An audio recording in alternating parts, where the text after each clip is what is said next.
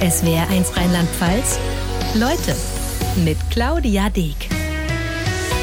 Und zu Gast Oliver Bartkowski. Hallo, herzlich willkommen. Guten Morgen, Frau Deek. Sie sind 1968 geboren, haben als Jugendlicher die 80er Jahre voll miterlebt und darüber ein Buch geschrieben. Kurz und knapp, welche Überschrift geben Sie diesem Jahrzehnt, den 80ern? Bunt, dramatisch, aufregend. Bunt, dramatisch, aufregend. Darüber wird zu reden sein. Wie cool war das denn? Zeitreise in die 80er, so heißt das Buch. Wie kamen Sie auf die Idee? Corona. Corona. Ah. Corona. Leider müssen wir dieses Stichwort jetzt einmal rausholen. Und äh, das war halt der März, April 20, als mhm. alles äh, komplett gelockdownt war. Mhm. Und da kam die Idee nach einem Gespräch mit einem guten alten Freund in einer Kneipe noch im Februar 20 in mhm. Bochum. Mhm. Und wir trafen uns nach über 30 Jahren, alter Schulfreund, und da entstand dann die Idee. Sie hatten 30 Jahre lang so gut wie keinen Kontakt? Das ist korrekt, ja. Und ähm, war die Kontaktaufnahme einfach, so dank sozialer Netzwerke? Oder ich meine, den mussten Sie erst mal ausgraben? Das war ein Klassentreffen. Ah, ah, okay, okay, okay. Ja, cool.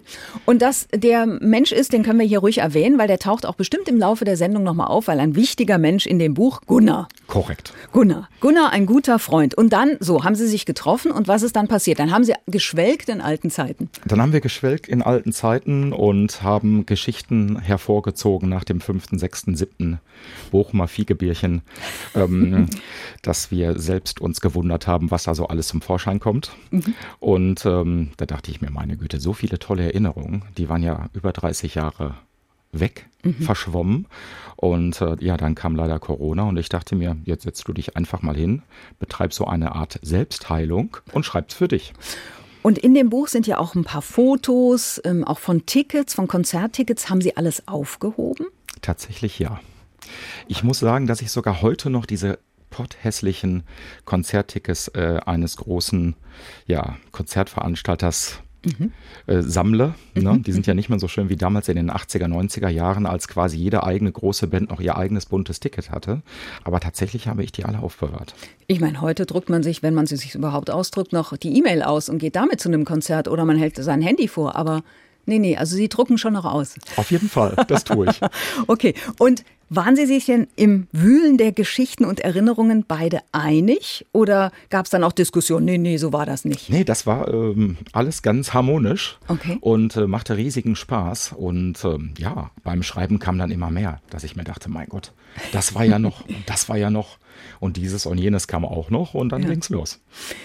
Ähm, wir haben es schon gesagt, wir spielen natürlich auch viel 80er Jahre Musik. Nicht die ganze Zeit, aber so ein bisschen gehen wir auch darauf ein. Ähm, wir werden auch reden über die Politik in dieser Zeit, über Ereignisse, über Mode. Und in der Redaktion hier haben wir uns auch allen Spaß draus gemacht und ordnen uns so ein, wie waren wir denn, welche Typen waren wir in den 80ern. Das heißt, ich würde Ihnen jetzt die Zeit geben auf swr1.de, ja, klicken Sie sich mal durch. Ähm, da gibt es so eine Art Psychotest, welcher 80er Jahre Typ Sie sind. So der SWR1 80er Psychotest. Können auch alle anderen, die jetzt gerade ähm, noch ein Frühstück fertig haben und jetzt so ein bisschen nebenher im Internet rumdaddeln, kann man mal machen. SWR1 80er Psychotest. Und dann schauen wir mal, was am Ende dabei rauskommt. Einverstanden? Einverstanden. Queen und David Bowie. Starkes Duo, auch für Sie damals, Herr Bartkowski? Auf jeden Fall. Also Rock war schon Ihre Musik, oder? Ich habe den äh, Pop nicht verschmäht, aber der Rock lag mir vielleicht in den 80ern etwas näher. Wobei Sie im Buch auch zugeben, Sie haben sich durchaus auch mal auf andere Musik eingelassen, Stichwort Disco, um Mädchen kennenzulernen. Naja, heute liebe ich natürlich auch die Disco-Musik, aber das war damals sicherlich in dem Alter ein triftiger Grund. Da mussten Sie sich regelrecht verkleiden. Das haben wir getan, ja. und dann doch mal irgendwie zu Modesünden gegriffen. Ja, Vanillehosen mit Gürteln, die man wie ein Seemannsknoten über den rechten Oberschenkel legt. Das war vielleicht eine etwas ähm, merkwürdige Zeit, farblich. Und, und war es Ihnen nicht peinlich in dem Moment? In dem Moment nicht. Heute möchte ich die Fotos nicht sehen. und um dann am Ende, ich meine, trotz dieses Ausflugs in die Disco, dann doch wieder bei Rock und ja eigentlich fast Heavy Metal zu landen, oder? Es war wirklich nur ein kurzer Ausflug. Das kann man so sagen, aber heute ist es natürlich schon so auch Wave und Pop und Elektro. Das ähm, ist schon Musik, die mir auch gefällt. Und damit sind wir beim SWR1 Psychotest. Also, wir haben ja auf swr1.de die Möglichkeit, haben alle die Möglichkeit, sich einzustufen. Ähm, Popper, Punker oder ein Dark Waver. Und auf die Frage, auf meine Kleidung und die aktuellen Modetrends, haben Sie was geantwortet? lege ich keinen Wert und waren mir total egal. okay, bunte Haare. Bunte Haare. Wenn schwarz auch als Farbe gilt, sage ich mal gerne. okay. Dann Nummer drei bei Bands wie The Cure. Ähm, werde ich wieder so herrlich traurig und verabrede mich mit meinem Freund zur nächsten Friedhofsparty. Okay, okay, okay, okay. Wenn ich an meine Zukunft denke, dann. Ja, sehe ich nur schwarz, völlig überflüssige Frage. Okay, verstehe. Also es war ganz schön düster eigentlich. Ja, nicht nur, aber äh, Sie haben ja auch als äh, Antwort, denke ich nur No Future und genehmige erstmal ein Bierchen. so war ich dann tatsächlich nicht drauf. Okay. Und äh, denke ich nur, oh, wie ich mich darauf freue, welche neuen Modetrends werden mich wo erwarten. Nein, ja. also zur Popper-Generation habe ich mich dann auch nicht gezählt. Okay, gut. Also das Gesamtergebnis gibt es Ende der Woche. Popper, Punker oder ein Dark Wafer. Und in diese Auswertung fließt auch rein, wie sich hier unser SW1 Leutegast Oliver Bart Bartkowski sieht. Sie haben selber gesagt, mit Musik wie Pop können Sie heute viel besser leben. Das heißt Tainted Love von Soft Cell, was jetzt hier als nächstes läuft. Was ja, halten ganz Sie davon? Hervorragend. Toll, toll. Sind bald in Bochum zu einem Konzert. Ich freue mich. Gehen toll. Sie dahin? Na, na klar, mit Frau, Kind und Freunden. Ach, die 80er. Herrlich. Bochum von Herbert Grönemeyer aus dem Jahr 1984. Wie ist das Lied, wenn Sie das Lied hören? In der Landeshauptstadt Mainz in Rheinland-Pfalz Grönemeyer zu hören mit Bochum, ist, denke ich, äh, ein gutes Ohm für unser Auswärtsspiel am kommenden Wochenende hier in Mainz. Ah, okay. Oh, das hatte ich nicht auf dem Schirm. Oh, oh, oh, das, hm, da, da äußere ich mich jetzt besser danke, nicht zu. Danke. Mhm. Ähm, erinnern Sie sich noch an den Song, als der rauskam? Ja, sehr gut. Ich bekam ja äh, die Platte geschenkt, quasi von ähm, einer bekannten Ruhrpott-Schauspielerin Tana Shanzara, mhm. als äh, ja extrem junger Jugendlicher, mhm. weil sie ihren VW-Mann immer vor der Garage meiner Großeltern am Schauspielhaus in Bochum parkte. Da war es mit Parkplätzen knapp. Und äh, mein Großvater sagte dann, Frau Schanzara, Sie können Ihren Wagen hier abstellen, immer vor meiner Garage. Und dann hatten wir immer jedes Wochenende Freikarten für Schauspieler aus, haben die dann weitergegeben, weil so viele Vorstellungen konnten wir gar nicht sehen. Und irgendwann bekam ich die Platte, weil ich fragte, kennen Sie eigentlich auch den Herrn Grönemeyer? Mhm. Und dann holte sie die Platte hinten aus dem Kofferraum und sagte, die habe ich geschenkt bekommen, die kannst du haben. Und die war, glaube ich, gerade ein paar Tage auf dem Markt, wenn überhaupt. Ja, Wahnsinn. Und die Platte haben Sie wahrscheinlich immer noch? Die habe ich tatsächlich immer noch. Ja. Wie war Ihre Kindheit? Sie sind aufgewachsen bei den Großeltern. Ich bin aufgewachsen bei den Großeltern. Das hat ähm, sehr viel Spaß gemacht. Ähm, meine Eltern hatten sich früh scheiden lassen und meine Mutter war im Model-Business unterwegs und hinterher Chefsekretärin bei einer großen Firma und ich wuchs dann halt bei meinen Großeltern auf. Das hat mir unheimlich gut getan. Das war spannend. Das war aufregend. Äh, wir waren immer draußen. Fußball war der Mittelpunkt in unserem Leben. Viele Freunde, mit denen ich auch heute noch befreundet bin und ich kann sagen, besser hätte es damals gar nicht kommen können. Und die haben Ihnen wirklich auch viel Freiheit gelassen, ist so mein Eindruck beim Lesen des Buchs. Für diese Generation damals schon, ähm, schon absolut. Ne? Mhm. Und ähm, da kann man wirklich sagen, dass ich äh, schon relativ früh raus durfte und mhm. machen wollte, was wir alle so konnten. Ne? Ja. Und was war wichtiger, Musik, Fußball oder Kino? Boah, schwer zu sagen. Ich würde alles auf einer Ebene halten mit okay. dem Fußball einen leichten Tick vorne. Ah ja, okay. Ja. Und der Fußball ist auch heute noch wichtig, haben wir eben gemerkt. Sie haben den Spielplan natürlich sofort parat. Also der VfL, das ist immer noch Ihr Verein. Ja, absolut. Mhm. Gestern haben wir ja 3-1 gegen Hertha BC Berlin gewonnen und nach dem Spiel hat mich meine Frau am Bahnhof abgesetzt und dann bin ich hier mit dem IC direkt nach Mainz mit Glücksgefühlen fünf Stunden lang. Das heißt, Sie waren im Stadion und das ist dann auch so ein Familienevent. Absolut. Also ja. wir treffen dort äh, wahnsinnig viele Freunde mhm. auf der Haupttribüne. Das macht Spaß und äh, das war gestern eine tolle Party. Und wenn das Spiel ähm, vorbei ist, um 17.15 Uhr, geht es eigentlich erstmal richtig los. Und ähm, kann der VfL Bochum den Klassenerhalt schaffen? Davon bin ich seit gestern umso mehr überzeugt. Okay. Und im Fußball, Sie betreuen ja auch eine Jugendmannschaft. Also ja, ich betreue eine Jugendmannschaft, eine C-Jugend, den FC Alten Bochum. Mhm. Und äh, das macht einen Riesenspaß. Die Jungs äh, trainieren auch bei diesen Bedingungen dreimal die Woche, haben ihre Testspiele und äh, ist eine schöne Abwechslung zum Alltag. Toll. super. Und sind die dann auch kollektiv zusammen mal dann im Stadion beim VfL oder wie ist Also ich denke, dass der eine mit dem anderen schon mal geht, ja. aber sie sind auf jeden Fall kollektiv zusammen und spielen gerne mal eine Runde am Computer oder gehen auch raus. ah, okay, okay, okay. Das sind dann doch die etwas anderen Zeiten als in den 80ern, oder? Das kann man so sagen. Ja, ja, ja.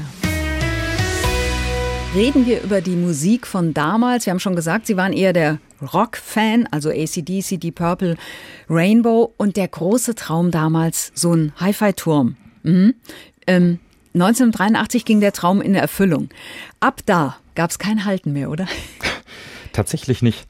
Das war der Schneider Kompaktturm. Mhm. Der hatte ja oben einen Schallplattenspieler. Mhm. Dann kam das Tape Deck mit einem Equalizer und darunter der CD-Player. Mit einem eingebauten Verstärker war natürlich für mich als äh, Teenie der absolute Traum. Aber ich sage auch mal, das war so die günstige Variante. Wer kein Geld für Kenwood, Technics oder Denon ja, hatte, der griff zum Schneiderturm. Aber damit war ich natürlich brutal glücklich. Ja. Und dann, es wurde Musik auf Kassetten aufgenommen, ohne Ende. Ohne Ende. Das nannte sich ja damals so in Fachkreisen Tape Trading. und wir haben dann halt unsere Alben uns gegenseitig verliehen. Äh, zumindest denen, denen wir vertraut haben, dass die Platten gut zurückkommen, ohne Kratzer. Und dann haben wir uns halt die Scheiben gegenseitig überspielt die Schallplatten. Und da wurde richtig quasi gehandelt, nicht nur mit den Fußballbildchen auf dem Schulhof, sondern auch mit den Kassetten und LPs? Oder wie muss ich mir das vorstellen? Also auf meiner Schule schon. Mhm. Und ich kenne andere Schulen in Bochum, bei denen das damals genauso war. Ich denke, das war überall flächendeckend in diesem Land mhm. so. Und äh, das hat natürlich wahnsinnig viel Spaß gemacht. Und was ja abends bei Formel 1 lief, war ja am nächsten Morgen auf dem Schulhof auch Gesprächsthema. Ja, ja, klar. Und dann wollten Sie natürlich auch selbst Musik machen damals und haben eine Band gegründet.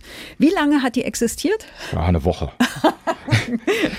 und ähm, ja, das äh, Gunnar und ich sagten, Mensch, wir machen mal eine richtig coole Punkrock-Band. Ich mhm. sag, oh, stark da bin ich doch dabei und ähm, haben dann Texte geschrieben, das Ding aufgenommen mit einem Kassettenrekorder und äh, bei uns in Bochum gab es damals das Heusner Viertel, das war ein Hausbesetzer, das ging damals groß durch die Presse und wir haben das den Punks gegeben und einige davon meinen, ah, ist ja eine geile Scheibe, ne, macht weiter und eine Woche später wussten wir, nein, so wollen wir nicht weitermachen.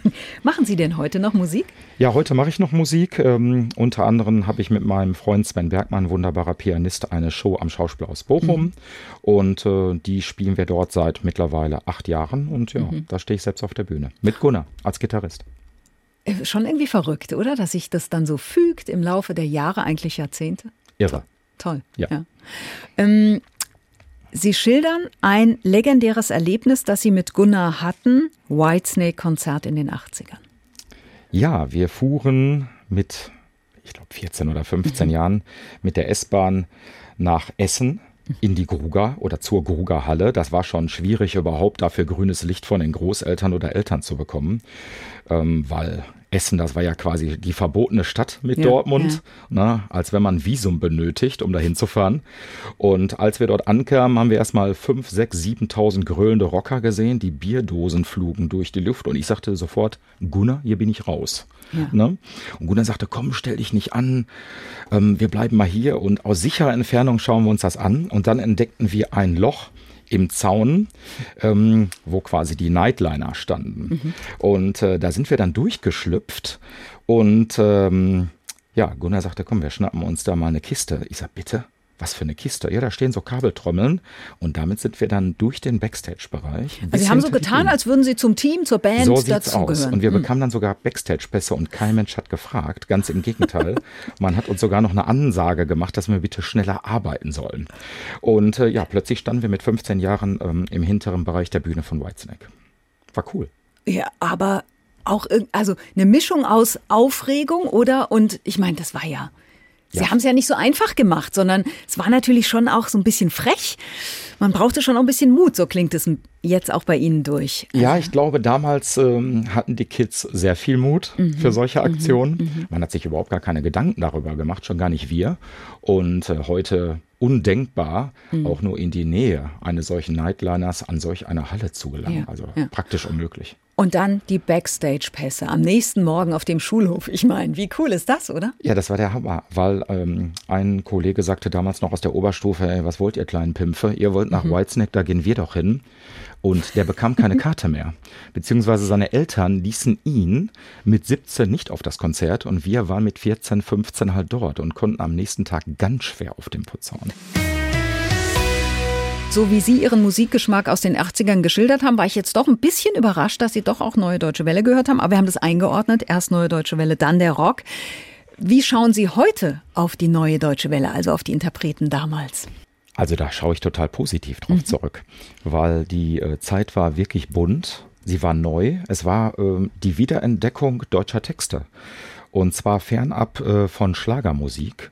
Und ähm, es war für eine neue rebellische Generation vielleicht so ein Zwischending auch zum Punk. Mhm. Und ich glaube, dass ähm, das unheimlich vielen jungen Menschen auch aus der Seele gesprochen hat, was da textlich wiedergegeben wurde. Weil es war ja nicht nur Quatsch dabei, es waren ja auch ähm, wirklich gute Texte und mhm. gute Musik dabei. Und die hat mich durchaus begeistert. Wir haben es vorhin gesagt, Sie sind bei den Großeltern aufgewachsen, die haben Schlager gehört. Die haben tatsächlich Schlager ja. gehört oder Elvis. Ja. Und war dann aber vielleicht auch die neue deutsche Welle, haben die dann auch gesagt, oh, der Enkel hört deutsche Musik, gar nicht schlecht. Ähm, sie haben es akzeptiert. Ja, okay. Sie konnten sich damit nicht anfreuen. Mhm. Natürlich kamen dort damals äh, Aussagen wie, mein Gott, wie sehen die denn mhm. aus? Ne? Mhm. Dinge, die wir vielleicht heute auch sagen. Aber da waren sie äh, kulant. Ich mhm. durfte mir das anschauen. Und ähm, ja, das hat schon Spaß gemacht. Welche Rolle hatte die Bravo, auch äh, gerade so mit Bezug auf die neue deutsche Welle? Eine ganz große, mhm. weil die Bravo kam, glaube ich, donnerstags mhm. immer und wir hatten sie schon im Bus auf der Fahrt zur Schule alle in der Hand, ne, und zwar jedes Kind. Und sie war ja meinungsbildend, vor allem im Bereich der Musik. Und ähm, die Bravo hat ja quasi ganz Deutschland ähm, versorgt mit neuer Musik, neuen Künstlern, von denen man vorher auch noch nie etwas gehört hat. Und wenn ein Künstler in der Bravo war, dann konnte man eigentlich schon davon ausgehen, dass er tags darauf in den nächsten Tagen die Umsätze der Plattenverkäufe nach oben gingen. Ne? Ja, Wahnsinn. Und die Starschnitte haben, hingen die auch bei Ihnen im Zimmer? Äh, definitiv nein. Ah. Weil das waren dann halt ähm, Künstlerinnen oder Künstler, die ich nicht unbedingt bevorzugt mhm. habe. Es gab dann ja Filme wie die die blaue Lagune und äh, ja. da wollte ich dann nicht unbedingt einen jungen Mann im Lennenschurz bei mir am Bett hängen haben oder die Schauspielerin Brooke Shields, wie sie auf einer Palme äh, wedelt. Also bei allem Respekt nein. Mhm. Die Starschnitte haben sich nicht so abgeholt, aber ähm, den Starschnitt von Michael Jackson, daran kann ich mich erinnern, zu Thriller, den mhm. fand ich richtig gut. Ja. Jetzt ist heute deutschsprachige Musik ja auch wieder ziemlich vorne dabei. Also Mark Forster, Johannes Oerding, Lena, Vincent Weiss. Aber, also würden Sie sagen, es lässt sich vergleichen mit damals? Ähm, schwer zu sagen. Hm. Die Künstler von damals haben die Musik von heute sicherlich auch beeinflusst, gar keine Frage. Aber ja, Vincent Weiss oder Mark Forster, Oerding, da haben wir auch schon bei den erstgenannten Konzerte besucht und ich muss sagen, die Qualität ist extrem groß. Und es ist ja quasi eine Wiederentdeckung der deutschsprachigen Musik. Und äh, ich finde, das tut dem Land und der Musik an sich und den Künstlerinnen und Künstlern auch hier bei uns gut, dass sie nicht immer Englisch singen müssen, weil in seiner eigenen Sprache kann man sich, glaube ich, auch am besten artikulieren und mitteilen. Und das machen die aktuellen Künstler schon ganz ordentlich. Und die Interpreten sind ja durchaus auch generationenübergreifend. Also gerade die Konzerte werden ja gerne auch von Familien besucht. Ne? Das können Kinder mit Eltern gut hingehen. Absolut. Wir ja. haben äh, Vincent Weiss in Bochum bei den Strandkorb Corona-Festivals mhm. gesehen. Und äh, da waren wirklich Kinder mit neun, aber auch tatsächlich die Großeltern mit mhm. 70. Also super. Ja. I Don't Want to Be a Hero lief da eben Johnny Hates Jazz aus dem Jahr 1987. Und was so leicht locker, flockig, poppig klingt, ist ein Antikriegslied aus der Sicht eines Soldaten. Im SWR1-Studio Oliver Bartkowski. Wir reden über die 80er. Wie sehr haben Sie sich damals für Politik interessiert? Sehr. Hm? Das haben wir alle. Ich kann mich noch an die Bundestagswahl erinnern. Ähm, Helmut Kohl wurde zum Kanzler gewählt und wir saßen quasi geschlossen mit äh, vielen Klassenkameradinnen und Kameraden in der Bibliothek unserer Schule und haben das äh, am TV-Gerät verfolgt. Heute undenkbar. Mhm. Es war die Zeit der Ostermärsche, NATO-Doppelbeschluss, nukleare Aufrüstung, viele Demonstrationen in Bonn, Hunderttausende. Ist nicht weit von Bochum, waren Sie dabei? Ja. Wir waren dabei, Duisburg unter anderem. Mhm. Und ähm, das haben wir mal mitgemacht. Und da waren ja Millionen auf mhm. der Straße. Und wie Sie schon sagten, NATO-Doppelbeschluss, Atomkraft, Pershing, Kalter Krieg, Friedensmärsche. Es war ja auch äh, durchaus eine unruhige Zeit. Ähm, man überspielt das zwar immer. Ich denke, die äh, Zeit war nicht so beschleunigt. Und deshalb haben wir auch eine bessere Erinnerung daran. Aber Probleme gab es natürlich auch damals. Aber von der Jugend wurde das noch weitestgehend ferngehalten. Mhm. mhm. Und dann, ich meine, das ist ja schon irre, was in diesem Jahrzehnt alles war, denn am Ende stand ja der Mauerfall. Also eigentlich verrückt, wenn man bedenkt, wie es Anfang der 80er aussah, oder? Also haben Sie als Jugendlicher damit gerechnet? Dass überhaupt nicht. Nein. Überhaupt nicht. Es kam ja quasi von heute auf morgen. Ja. Es rumorte ja schon ein mhm. paar Wochen und dann überschlugen sich ja die Nachrichten. Und ähm, ja, wir saßen vor dem TV-Gerät und ich dachte, kann doch gar nicht wahr sein. Ich sehe doch nicht, nicht richtig. Das war ja spannender als ja. jeder Tatort. Ja. Haben Sie das mit, mit Ihren Großeltern dann zusammengeguckt? Ja, genau. Ja. Wie war das für die? Ich meine, nochmal eine andere Generation. Ja, die waren äh, sehr überrascht, äh, mhm. konnten das überhaupt nicht glauben und äh, ich weiß noch, wie mein Großvater sagte, da sieht man mal, wie sich die Zeiten ganz, ganz schnell ändern können, wenn halt auch das Volk Druck dahinter macht. Das war ja früher für eine Kriegsgeneration gar nicht umsetzbar. Mhm. Und ähm, das war natürlich toll zu sehen. Ne? Und dann, interessant, sind Sie ja in den 90er Jahren, Anfang der 90er, nach Berlin gegangen. Ja, da habe ich dann meinen Zivildienst gemacht. Mhm. Und äh, Berlin habe ich da 90, 91 ähm, ja noch von seiner rauen Seite kennengelernt. Ich hatte eine Wohnung in Pankow, mhm. direkt an der Wollangstraße. Das war schon richtig spannend. Und dort habe ich dann nebenbei als ähm, DJ gearbeitet, unter anderem im Bunker in Berlin, damals eine Kultdiskothek für ja. Technomusik und das war ein, ganz tolles Jahr oder gute anderthalb Jahre. Und ich meine, Zeit, zu diesem Zeitpunkt in Berlin zu sein, da bewegte sich ja wahnsinnig viel, oder? Absolut. Mhm. Also die Oranienburger war ja sofort besetzt mit äh, also die Straße in Mitte, ja, ja da, genau. genau. Äh, die war ja besetzt mit Kulturschaffenden ohne Ende. Es mhm. entstand ja quasi im Wochentakt etwas Neues. Ja, und wenn Sie heute in Berlin sind, ich meine, es sieht inzwischen natürlich komplett anders aus. Dann äh, erinnert mich das an den Times Square in New York, der genauso kommerzialisiert wurde für Musicals und anderes. Mhm. Und davon ist nicht viel übergeblieben. Ja. Und wieso sind Sie damals nach Pankow gezogen? Wegen Udo Lindenberg? Sonderzug? Überhaupt nicht, überhaupt nicht. Aber dazu gibt es eine schöne Geschichte. Äh, ich fragte dann Busfahrer mit einem Bekannten damals, hey, wo geht's denn hier nach Pankow? Und er sagte tatsächlich, fragt doch Udo Lindenberg. Und da ging die Tür zu. Natürlich wieder Berliner Charme, ne, ja, mit dem wir ja. konfrontiert wurden. Aber die Mieten waren einfach total günstig. Ein Amerikaner vermietet die Wohnung damals an mich. Mhm. Und das waren äh, geschlagene 70 Quadratmeter für schlappe 250 Mark. Wahnsinn, kann man sich ja. heute nicht vorstellen. Ne? Nein, Wahnsinn. Berlin, Anfang der 90er. War das auch Ihre Musik, Chris Rea? Ja, doch. Ja. Also man hat auch andere Sachen entdeckt und mhm. ich hörte ihn dann im WDR Rockpalast. Mhm. Live-Übertragung, das war ja damals so in den 80ern das Ding. Ähm, von der Lorelei und mhm. das Konzert gefiel mir mega. Das war, glaube ich, noch das Album davor mhm. und äh, muss ich schon sagen, toller Künstler. Wir reden über die 80er, das Jahrzehnt, das ja außerordentlich beliebt ist bei den Deutschen. Ganz ehrlich, wenn wir uns mal zurücklehnen, ist es vielleicht überschätzt oder ist es aus Ihrer Sicht, Sie haben ja auch rund um die 80er recherchiert für Ihr Buch, ist es angemessen? Ja, es gibt ja eine repräsentative Umfrage von YouGov mit 2000 Teilnehmern und da erklären die Deutschen ja die 80er zu ihrem Lieblingsjahrzehnt. Und äh, wenn Sie sich also aussuchen könnten, wo Sie leben wollen, dann werden die 80er am häufigsten mhm. genannt. Und ich glaube, das hat aber auch etwas mit einer ähm, späten verklärten Erinnerung an die eigene Jugend zu tun und damit, dass halt einzelne Dekaden mit 30 Jahren Verspätung eher positiv wahrgenommen werden. Das ist halt die Zeitspanne einer Generation. Okay, also man braucht Na? einfach eine möglichst lange Strecke, 30 denke, Jahre ja. und dann, ja gut, weil zu der Zeit gehört ja auch dazu ähm, die Angst vor einem Atomkrieg, Tschernobyl, die Reaktorkatastrophe, Waldsterben, AIDS. Ja, ähm, also meine These ist so, wer die 60er und 70er und die 90er auch noch erlebt hat in mhm. seiner Jugend, der wird sagen, das war Bombe im mhm. Nachhinein. Ich bin mir nicht sicher, ob wir das heute von den aktuellen 20ern von mhm. den äh, Jugendlichen mal hören werden. Das kann ich nicht beurteilen. Schwierig auf jeden Fall. Mhm. Aber ähm, diese Themen hat man versucht, auch mit vielen positiven Dingen, die wir damals in den 80ern hatten, auch auszublenden, die Sie gerade ansprachen. Und kommt vielleicht hinzu, dass, dass auch dieses, das, ich sag mal, Familienleben auch ein anderes war. Also, wir erinnern uns wahrscheinlich alle, wie wir so im Familienverbund Samstagabend auf der Couch saßen und zum Beispiel Wetten das geguckt haben. Auf jeden Fall, das haben wir getan. Ja, und das ist natürlich schon auch irgendwie so eine nette, gemütliche, schöne Atmosphäre, an die wir uns auch gerne zurückerinnern. Ist es das vielleicht auch? Ich denke, das ist es. Das Leben war noch nicht so beschleunigt mhm. und es ist immer leicht gesagt, aber ich denke schon, dass es heute in vielen Bereichen uns gut tun würde, auch mal zu entschleunigen. Mhm. Manches geht mir zu schnell. Aber umgekehrt haben wir vielleicht damals dann auch gesagt, so könnte man es, finde ich, auch sehen.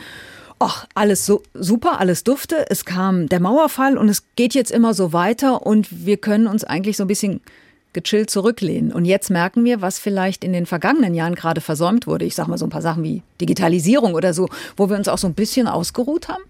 Da bin ich bei Ihnen. Ja. Wenn man sich mal die Nachbarländer anschaut, könnte man durchaus sagen, gerade bei skandinavischen Ländern wie mhm. Schweden, die Dänemark, Norwegen, mhm. die ganz weit vorne sind, äh, gerade was die Digitalisierung angeht, ähm, ja, da ist vielleicht mal der Empfang auch an einem einsamen Waldstück besser als bei uns teilweise in der Großstadt. Absolut. Also irgendwie, ja, es ist jetzt eine gewagte These, aber vielleicht ist dieses Schönreden auch nicht immer gut und wir müssen auch nicht immer rummeckern, aber vielleicht dann so ein bisschen doch auch das Tempo mitnehmen und sagen, ach, wir packen es an und wir machen was. Ne? Das wäre vielleicht manchmal ganz schön.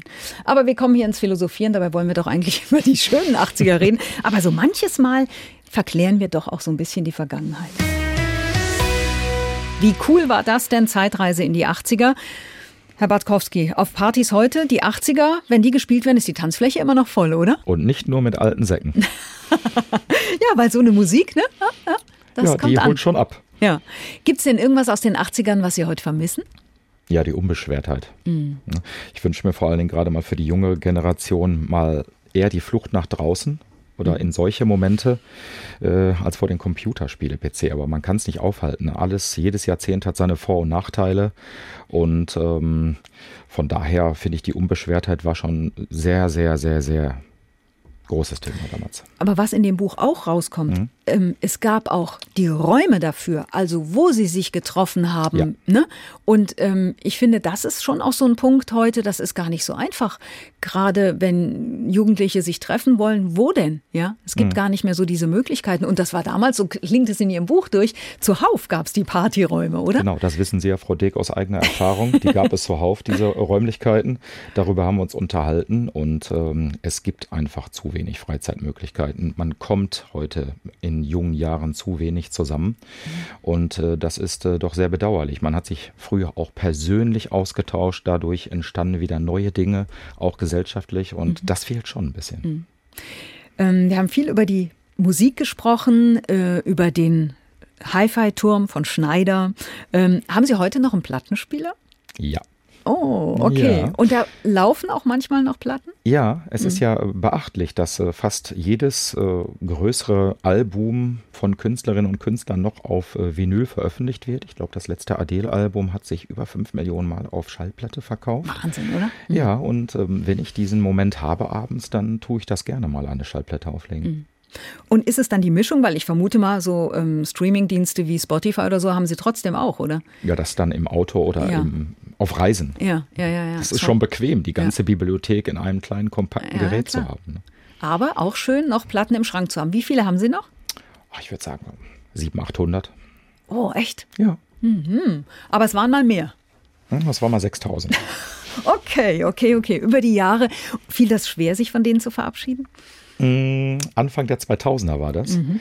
Da habe ich wirklich einen Großteil äh, meiner ja, Hausmusik, Techno-Sammlung verkauft, mhm. weil da einfach unheimlich viel Mist bei mhm. war. Ich bekam mhm. das damals auch geschenkt, weil ich bei einer Plattenfirma gearbeitet habe. Und äh, nö, das fiel mir überhaupt nicht schwer, weil die besten Stücke, an denen ich hänge, die habe ich tatsächlich auch behalten. Ja, okay. Ich habe es eben schon gesagt, wir haben ja über ähm, die Stereoanlage gesprochen. Die Verwandtschaft hatte zusammengelegt, sie bekam die mit 15. Zu der Geschichte gehört aber auch, dass sie Jahre vorher zum Geburtstag von den Großeltern eine LP-Sammelbox von den Beatles bekommen haben und da mehr oder weniger schockiert waren. Ich sag mal so, die Freude hielt sich in Grenzen, oder? Ja, mit, äh, in dieser Altersklasse mit 10, 11, 12 hielt sich die Freude äh, in Grenzen, weil zu dem Zeitpunkt Anfang der 80er oder Ende der 70er mhm. galten die Beatles ja schon als äh, Band für alte Leute. Ja, ja. Die erleben ja jetzt ein unfassbares Revival und Menschen wie ich oder Jünger entdecken sie ja quasi neu Mhm. und finden das wahnsinnig spannend, was die gemacht haben. Ich schenke Ihnen gleich zum Abschied einen Beatles-Song, She Loves You. Vorher aber noch ein echtes Dankeschön zum Mitnehmen, dass Sie da waren. Das gibt's hier nämlich immer bei uns. Also ich habe hier so eine gelbe SWR1-Tasche und da ist was drin. Wir haben uns den Spaß gemacht und haben eine extra 80er Jahre Süßigkeitenmischung zusammenstellen lassen. Und da sind so fiese Sachen drin wie diese Lutschteile, Huba Bubas, glaube ich. Ich weiß, Sie haben einen Sohn, der wird hoffentlich Spaß haben und Sie auch. Dann verabschiede ich mich mit dem 80er-Wort schlechthin geil. Vielen Dank dafür. Werde ich überreichen an meinen Sohn. SWR1 Rheinland-Pfalz. Leute, jede Woche neu. Auf swr1.de, in der SWR1 App und überall, wo es Podcasts gibt.